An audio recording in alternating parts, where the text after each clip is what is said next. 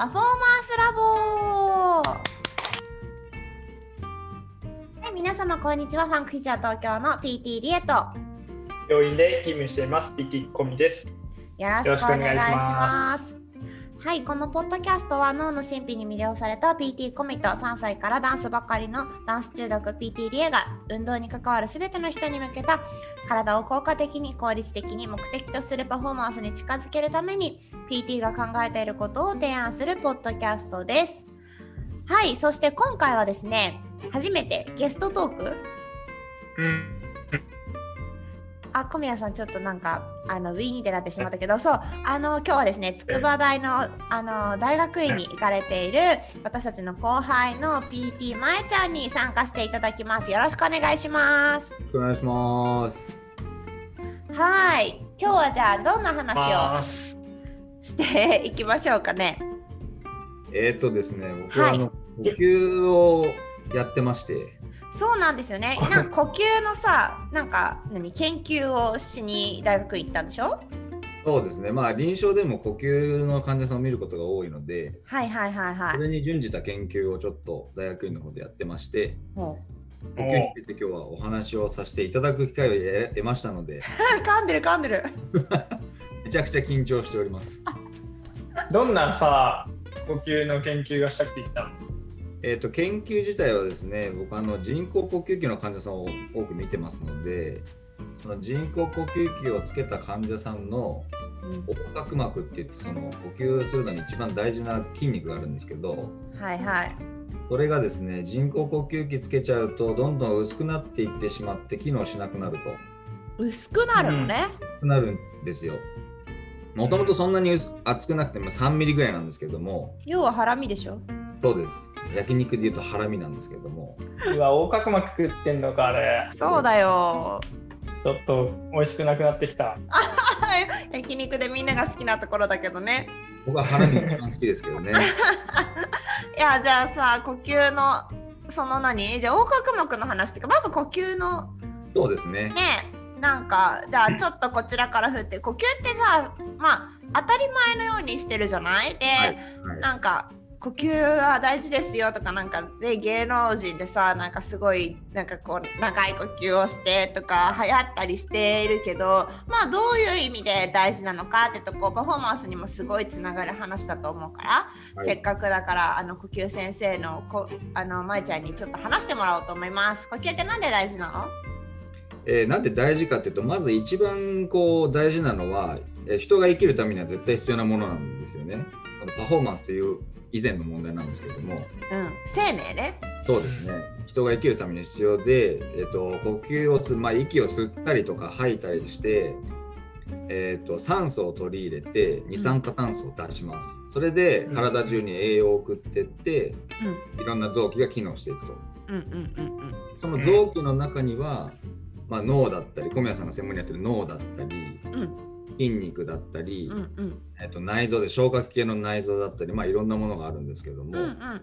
そいつらを、えー働かせるために酸素っていうのがその臓器たちの栄養なのでうん。それを取り入れるために呼吸が必要になってきます。うんうんうん。まあそう酸素とかがなかったらその普段自分たちが動かしてる筋肉とかいつも使ってる頭とかそういったところがうまく働かないよってことですよね。ではなくてはならないもの。はい、うんうん。うんなるほど。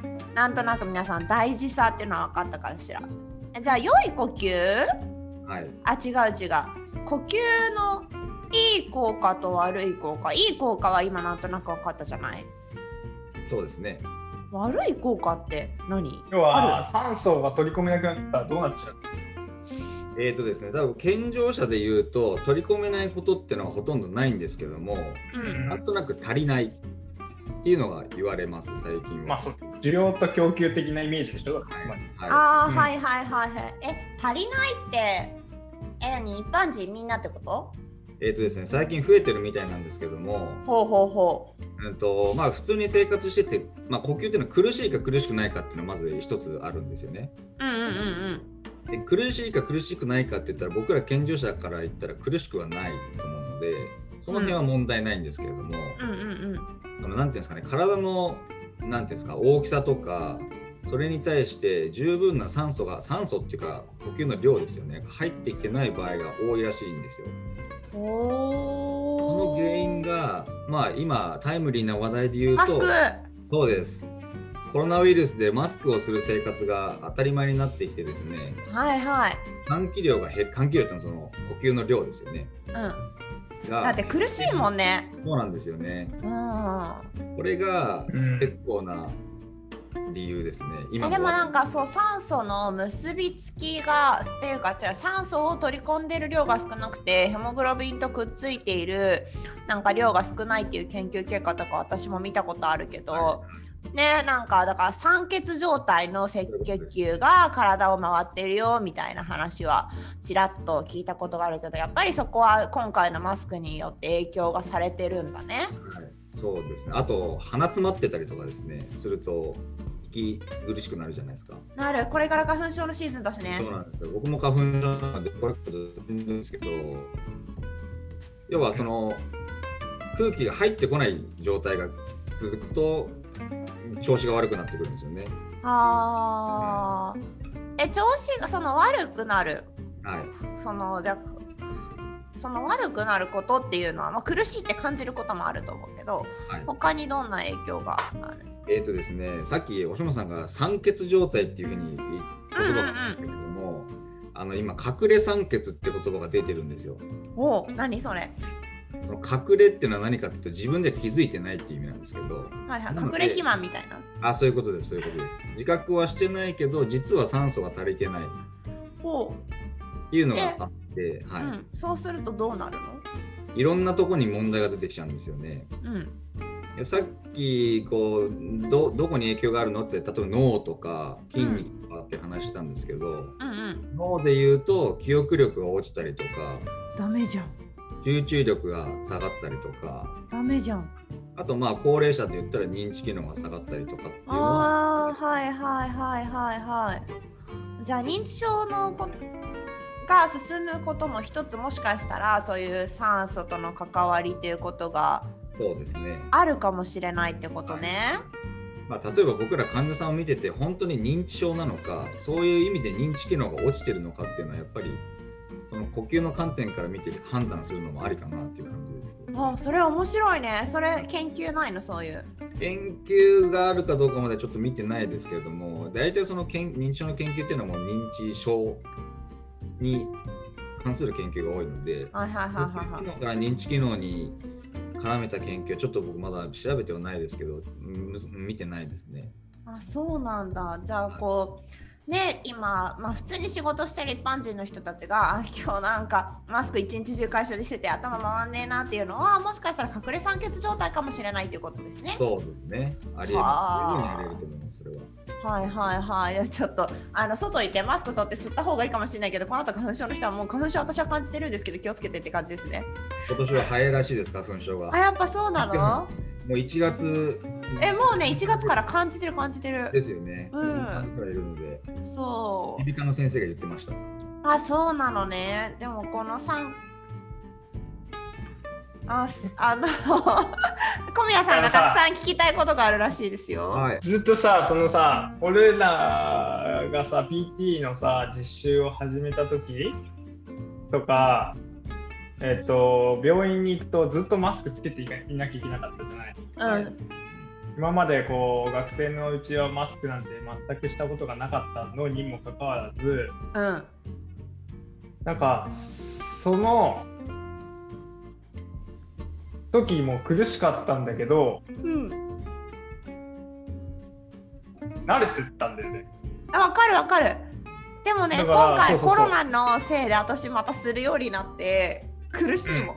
また苦しいよね。そうそうそう。そだからそのなんかそのそれが実際に酸素化が低くなっての息切れなのか要は息切れってさサチは、えっと、血中酸素濃度が下がってないのに感じる息切れと血中酸素濃度が下がって感じる息切れって2つない。う。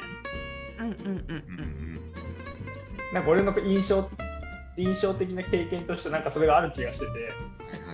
はい。なんか少しこう息がしづらい環境になってくると血中酸素濃度は変わってないんだけどすごく息苦しく感じてしまうとかっていうところがある気がしててその2つのうちそのマスクをつけることっていうのはどっちにこう該当してくるのかな？経験的に言えばなんか慣れな気がしてるんだけどマスクをつけるっていうこと自体がこう呼吸困難感を引き起こしてる気がするしただそれが生理学的にコーチあのコーチトレーニングみたいなさ、うん。えっと、少し換気量要は酸素濃度が低いところでの運動によって体が順応していった結果なのかうんうんうんうんうん。なんかそれって何か知ってることないのまいちゃん。えっとですね、一つ言えるのは、えっ、と、その、なんだ、血中の濃度で言うと、僕らは正常なんだと思います。うん。正常なんだと思うんですけども、そのマスクをつけることによって、さっき言った換気量ですよね。換気量が減ることはまず間違いないと思うんですけど、うん。へだからいつも入ってきてた換気量がマスクつけることによって入ってこない。ーうん。でさっき出た横隔膜って呼吸を主にもう80%ぐらいが横隔膜で呼吸するって言われてるんですけども。ほその他に呼吸補助筋って言って首の筋肉とか大胸筋とかううん広背筋って普段働かない筋肉があるんですけどもうんそいつらが働いちゃってるそいつらを働かせないといつも入ってきた換気量が入ってこなくてなのでそれが働くことによる疲労みたいなものはあると思うんですよね。筋疲労ね陰疲労だと思います。それであのうん酸素が足り酸素っていうかそのなんですか？血中に行く酸素を多く使っちゃうので。うん。その疲労確かにより使わなきゃいけないエネルギーを必要としてるわけだよね。ね。なんかこの辺首まで頑張っちゃってるからさ。そういうことです。あーそれで酸素が足りない可能性がある。そうですね。うん。っていうのは一つあるかなと思います。なるほど。じゃあつまりその酸素化が悪くなって息切れが起きているわけではなくて換気量の低下による呼吸仕事量が増えることでその疲れが呼吸困難感息切れとして現れているっていうことで可能性はあると思います。はい。なるほど。断言はできないけど一つそのなんだよかな考え方としてというかそうですね。でもありそうだって首ガチガチになってる人すごい多いもんね今そうなんですよね。例えば風邪ひいて咳が続く時って、うんこれも呼吸補助筋が働いちゃってる状態なんですよ。うんうんうんうん咳続くとめちゃくちゃ疲れるじゃないですか。疲れるねお腹も疲れるけどそうねなんですよ。でそういうことと似てるんじゃないかなって思いますね。それってさ最初のさその酸素が隠れ酸素低下みたいのが多いみたいな話とこうつながってくるとこなの？そうですね。そういうことだと思います。でも酸素化は維持されているはい。なんか変じゃね？なんかえ血と結びついてる酸素飽和量はうん合ってるってことでしょ？ういうことです。えっと足りてる。はいはい SPO2 は足りてる足りてます。足りてて、いつも、えーなんていうんですかね、その酸素を使うやつがいっぱい増えちゃうってことですね。はいうんうんなので、でしょ？はいはいはい。うんうんなので、入ってくる酸素はいつも通りなんですよね。えいつも通りではないんじゃないの？こうマスクがあるから。あまあそうそうです。あの。なんていうんですかね、その健常者って、その患者さんと違ってそういうのを補えると思うんですよね。そのえでもこれあマスクがあるからこそいつもよりちょっと質多めに吸ってる気がする。あそう。気のせい？あはい。いつもすごく少なくていいもっと少なくていい呼吸をよりちょっとは努力で吸わなきゃいけなくてそこにエネルギーが必要なんじゃないの？そういうこともありますね。違うかな？なんか私の感覚的に結構マスクの時って学校結構吸ってんなって思います。うんうん。いやなんかそのさ健常者でいうそのさ全排量 TLC トータルランキャパシティのところの範囲は全排気の排活量肺活量のあこれさっきってなちょっと待って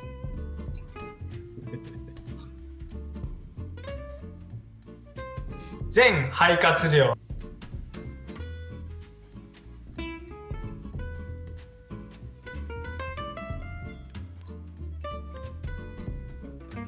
全肺活量のさうちのはい。えっと1回換気量は全肺活量のうちの一部じゃない、はい。うんね、一部に対してえー、ちょっと待ってねよし全排気量のうちの一部を1回換気量として予備能があるじゃんはい。はい。はいはいその予備能をみあの健常者は持っているからいあのリエさんが言ったそのいいつもより大きく吸ってもその予備能が残ってるから呼吸が換気が維持できるんだよね仕事量に対して。でも例えばまあ高齢者だとかこうそもそものその運動体への肺活量が下がっている人には一回換気量を増やすことがきっとできないっていうことだよね。でもそれって結局換気が悪くなる。酸素化だけが悪くなれば、まあ、一般に言えば1型の呼吸不全って言われるじゃない？酸素が取り込めないっていう障害が起こるっていう分類ともう一つは換気ができないっていう分類。換気ができなくなってしまえば換気もあの酸素化もできなくなると思うけど酸素を取り込めなくなってしまうからね。換気っていうのは空気に出入りの交代交換なわけだからうん結局どっちがこうメインなのかなと思って。人工呼吸器のさ治療というかあのセッティングもさ結局酸素化と換気を分けて考えているでしょ？どっちがメインで換気をさせることがメインなのか、えー酸素化をさせることがメインなのかってなってくると思うんだけど。うん。そのあたりはその今のそのマスクをして酸素化が下がってしまうっていうのはメインはやっぱり換気量の低下によってでも予備能がある分っていうのはどうなんかこう解釈していけばいいのか予備能が一つは、えっと、さっき横隔膜が80%って言いましたけど胸の硬さもあると思いますあそれ思う。胸が硬いと肺が広がらないので胸が硬いっていうのは肋骨なんですけど肋骨が広がらない。うんと肺は広がりにくいのでそこが硬いとその予備能っていうのもちっちゃくなるのでうん。なかなか息苦しさを感じるんじゃないかなと思います。なるほど。特にやっぱ高齢者は硬くなりやすいので高齢者に関してはやっぱりその予備能っていうのは少ないかなっていうのは思いますけど。もうん。だ肋骨の下の方を動かすことが、まあ、うんパフォーマンスが上がるような呼吸としては必要になってくるのかもしれないね。なんか昨日ぐらいもなんか呼吸が苦しいって言ってきたお客さんいたけどまあ下の方が動か肋骨が動かないですよね。ね基本的に、まあ、あと肋軟骨胸骨のところも動かなくてそこを動かすことであ呼吸楽になったすっごい次の日寝れましたっていう連絡が来たりとかするのでそういった肋骨の動きでねなんか全部のこう肺って結構大きいから肺の全部分で換気が行えるっていうことは大事なのかなっていう気がしますけど。そうだね。そう思います。